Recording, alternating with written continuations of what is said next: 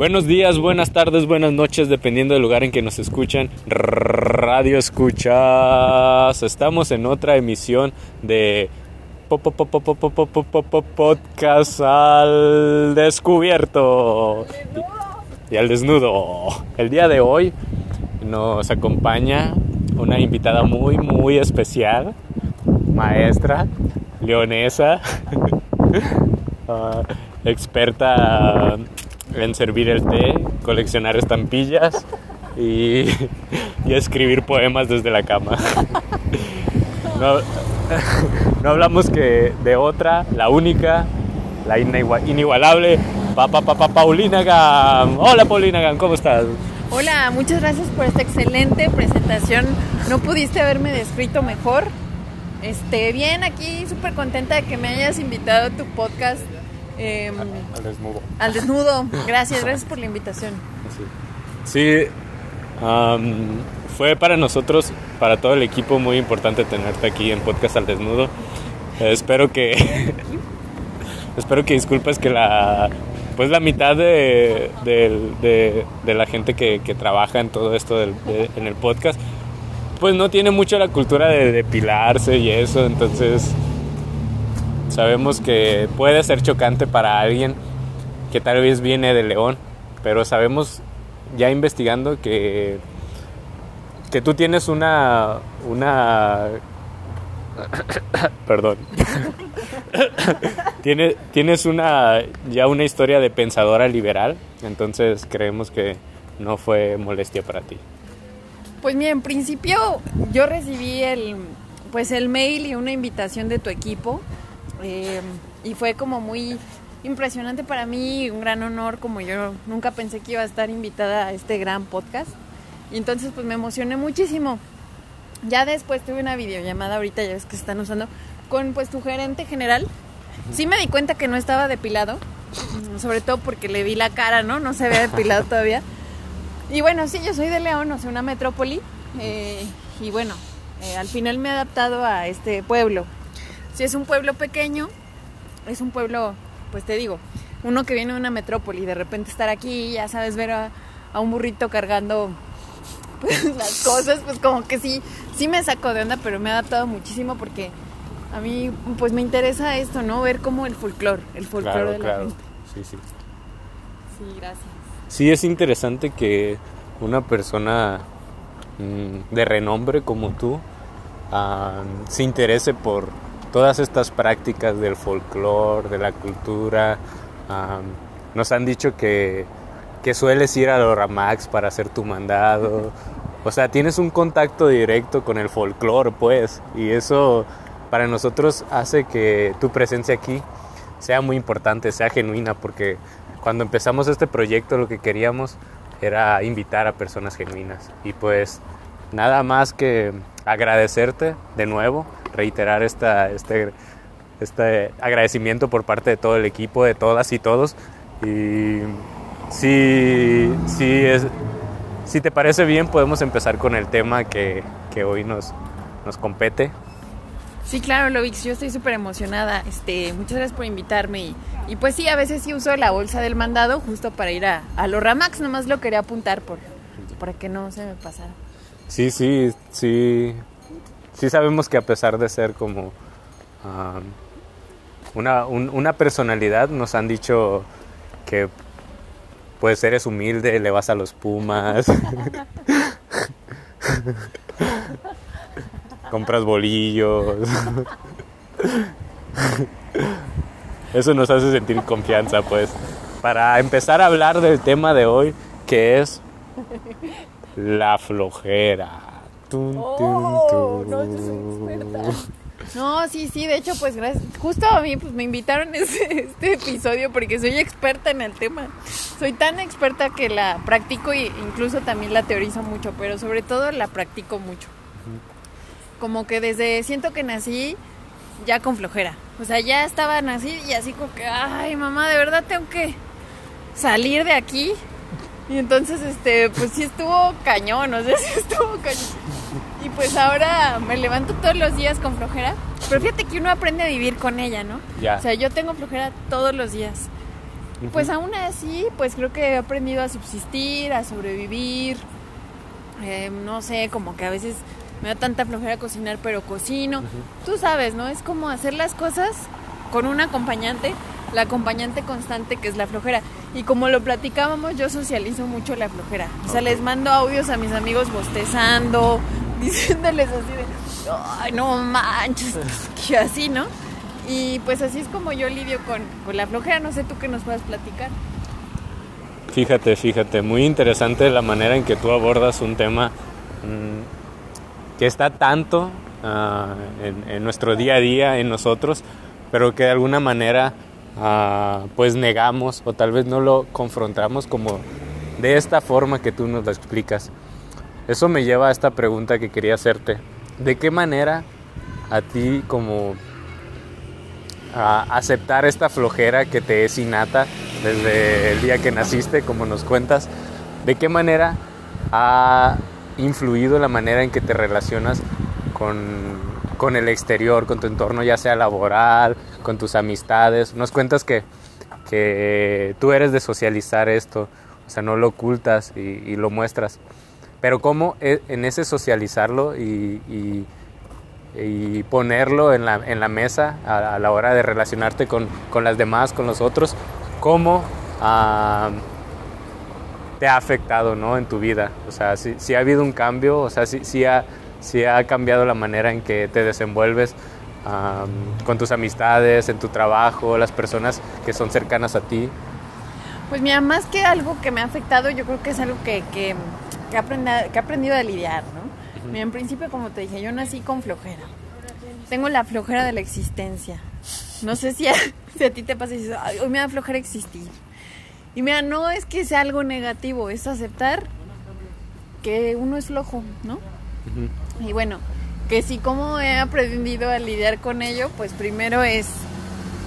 Primero reconocerlo, porque yo al principio pensaba, chale, ¿qué tengo? O sea, si sí me dormí las 12 horas, sí, sí, este, descansé lo que tenía que descansar y por qué tengo flojera todavía, ¿no? Uh -huh. Y pues la verdad está muy difícil vivir en este, en este mundo, ves las noticias, te da flojera, uh -huh. ves este, como lo que está pasando, cosas que no se resuelven, pues te da flojera, pero aún así es como, como... Yo creo que socializarlo sirve porque cuando hablas con tus amigos de la flojera ves que es un mal común, de hecho, creo que es más contagiosa que el COVID-19, o sea, porque yo no sé, cuando mando un audio para socializar mi flojera y bostezo, puedo asegurarte, puedo asegurarte, puedo apostarte uh -huh. que el otro también va a bostezar o la otra. Es contagioso, es una epidemia, es una emergencia, es una contingencia. Pensa del pensamiento. Y entonces, pues no queda más que aceptarla y, y, que te acompañe, ¿no? Y que te des tus estiramientos porque tienes flojera uh -huh. o que te quedes como un vegetal porque tienes flojera. Y aquí también podemos hablar de la productividad que nos han impuesto, ¿no? Yeah. De que tenemos que siempre estar activos uh -huh. y no aceptamos la flojera como un medio para, para el pensamiento. Ya, ya. Eh, súper, súper interesante, ¿no? Como a esta propuesta que nos, que nos invitas a pensar, esta manera en que, en que abordas tú la flojera es como contrario a lo que se nos dice, ¿no? En, en, en nuestro crecimiento, en la educación, en los medios, como no negar esta flojera, ¿no? Como sino más bien reconocerla y saber que la flojera inevitablemente está ahí y existe, ¿no? Pero como al momento de reconocerla, uno a uno se le abre la posibilidad de estar en el mundo, ¿no? Es como decía este pensador uh, griego, creo, uno se da cuenta que está dentro de una flojera para salir de ella y entrar en una flojera más grande, ¿no? Creo que era, no, no, no recuerdo, no sé si tú puedes no, checar el guiño a, al pensador. De hecho, yo aquí, justo lo que, bueno, interrumpimos la transmisión para una breve introducción musical. Yogures La Sierra. Compré su yogur natural con vacas del campo que le ponen música agropecuaria. Yo, yo, yo, yogures de la sierra. Me encanta ese yogur. Después de este breve ah, comercial, volvemos con la, con la pregunta que habíamos puesto sobre la mesa. Nuestra invitada de hoy es Paulina Gam, experta en la flojera. y nos comentaba cómo ella ha aceptado la flojera en su vida en vez de negarla y cómo eso le pues la ha constituido de alguna manera y, ha hecho que, que lo que hace se vea afectado, la manera en que se relaciona, a su trabajo. Pero ella nos, nos hace una cálida invitación a pensar la flojera desde otro lugar, ¿no? Así es, lo. De hecho, fíjate que cuando me invitaste me daba mucha flojera venir y hablar, ¿no? Hablar, de verdad tenía, tengo mucha flojera y aún así, pues con esta flojera que, que cargo, pues estamos platicando del tema, ¿no? Esa es la, la diferencia. Pero bueno, yo en lo que dijiste encontré un guiño de Eurípides. La verdad que tus palabras como que por ahí vi ese guiño. Y sí dije, ah, mira, pues está muy, muy interesante también. Y bueno, este, la verdad sí, me da flojera hablar ahorita, pero, pero como lo he dicho, ¿no? Como hacia dónde va tu flojera día a día. O sea, si de verdad al bostezar, al no quererte parar de la cama, pero aún así pararte es como si unos hilos te estuvieran moviendo, porque en realidad tu voluntad es la flojera, ¿no? O sea, tu voluntad es así de, no, que la verdad es que y mira, yo como experta en el tema que me han invitado a dar charlas, pues creo que ya en casi todos los continentes sobre la flojera, porque pues en ese tema me especializo eh, y lo practico, te digo que lo practico mucho. Pues me da mucha flojera primero aceptarlo, primero leer de qué se trataba, después trasladarme. Pero aún así, pues, no sé, ya cuando nos juntamos todos y bostezamos hacia el unísono, no, hombre, el sonido que se produce eso no tiene precio, o sea, yo con eso ya me quedo, ¿no? Ya, es como una simultaneidad en el momento, ¿no? Algo que, surge. Y fíjate, desde que, desde hace un momento que estabas hablando y poniendo todo esto ah, con respecto a la flojera, ah, yo me sentía un poco extraño, ¿sabes? O sea, no, como que mm, abarcar estos temas para mí uh, me causaba un poco de incomodidad. Y no sé si es porque estamos desnudos y me estoy orinando, o si simplemente son temas que no se ponen en juego, ¿no? O sea, son, son, temas polémicos. Y tal vez, o sea, es precisamente ahí donde debemos, debemos de ir. La flojera existe, nos invade.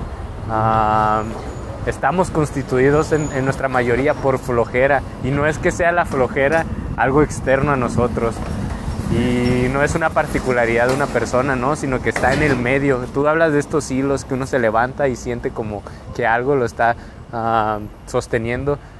Es quizás porque dentro del medio en el que habitamos existe una perpetua mutación del fluido universo llamado flojera, en la que estamos inmersos. La flojera es una inmersión a la existencia. Totalmente, o sea, eh, lo que dices otra vez encuentro un guiño a Gamben esta vez, pero fíjate que no sé si tu radio escuchas que nos, nos, están ahorita sintonizando sepan que este podcast es muy peculiar. Cuando tu equipo de trabajo me invitó, pues me dijeron que era podcast al desnudo, o sea, hay que quitarse la ropa y salir a caminar como lo estamos haciendo ahorita. Sí, hay muchas miradas, o sea, gente nos observa y dice, qué par de locos, ¿no? Yo espero que no llegue la policía porque de hecho Creo que nos salva el hecho de traer cubrebocas. Sí, bueno, el cubrebocas, eso siempre hay que seguir las medidas sanitarias, pero, pero sí, o sea, de hecho yo dije, wow, nunca he hecho algo así, ¿no? Como salir, que salgamos así desnudos a la calle a caminar. pero bueno, esa es, digamos, la peculiaridad de tu podcast. Debo decir que me daba mucha flojera, mucha flojera quitarte la ropa, mucha flojera ponértela. Pero aún así, pues creo que la, la flojera es justo esto, ¿no? Es justo lidiar con una parte de tu existencia que tú no quieres aceptar.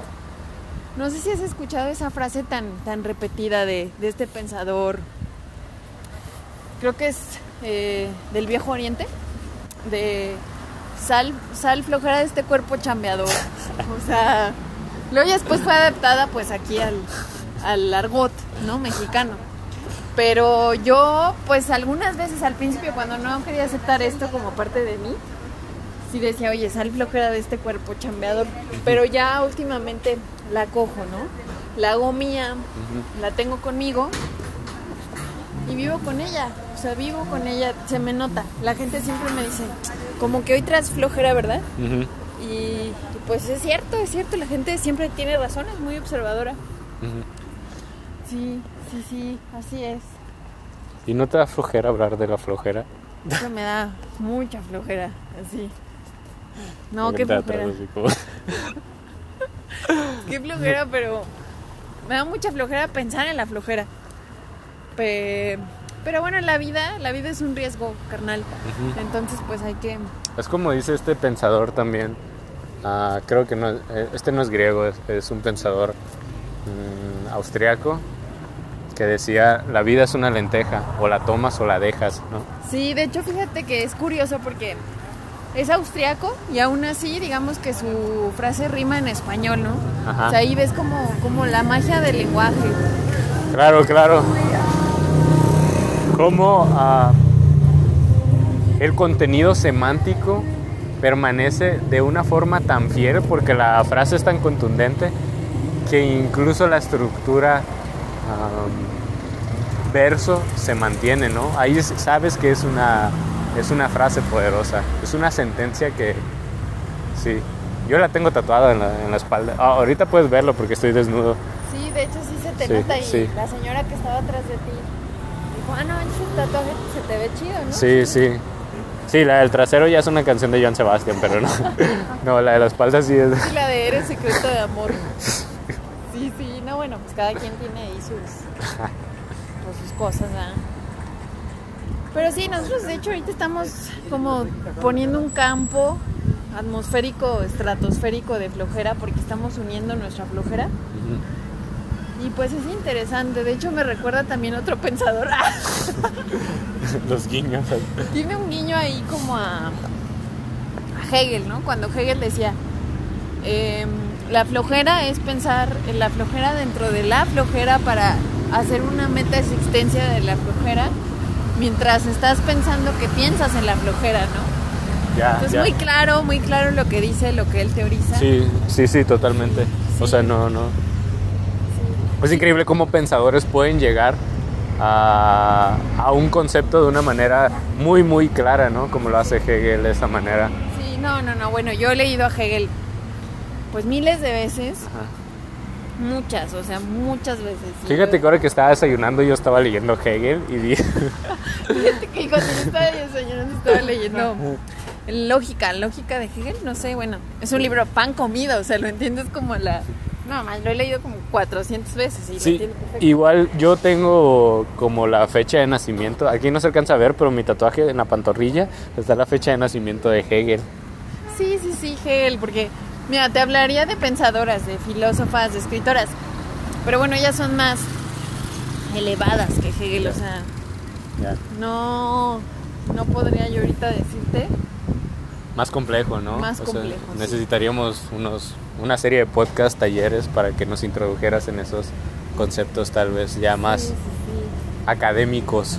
Sí, claro, y bueno, Hegel, como te he dicho, pues es un señor del pensamiento, pues no sé, es como leer libros de, de cuentos, o sea, Sí, son sí, tan simples. claro, claro. De hecho, ah, es interesante comentar para todos los que, ah, para todas las melómanas y melómanos que nos escuchan, precisamente hay un acetato del trío Los Panchos que se llama Hegel, Hegel y los boleros y son puras cuestiones filosóficas de este pensador. O sea, Hegel está inmerso en la cultura popular de una manera que mm, ni, ni, ni, ni se imagina, ¿no?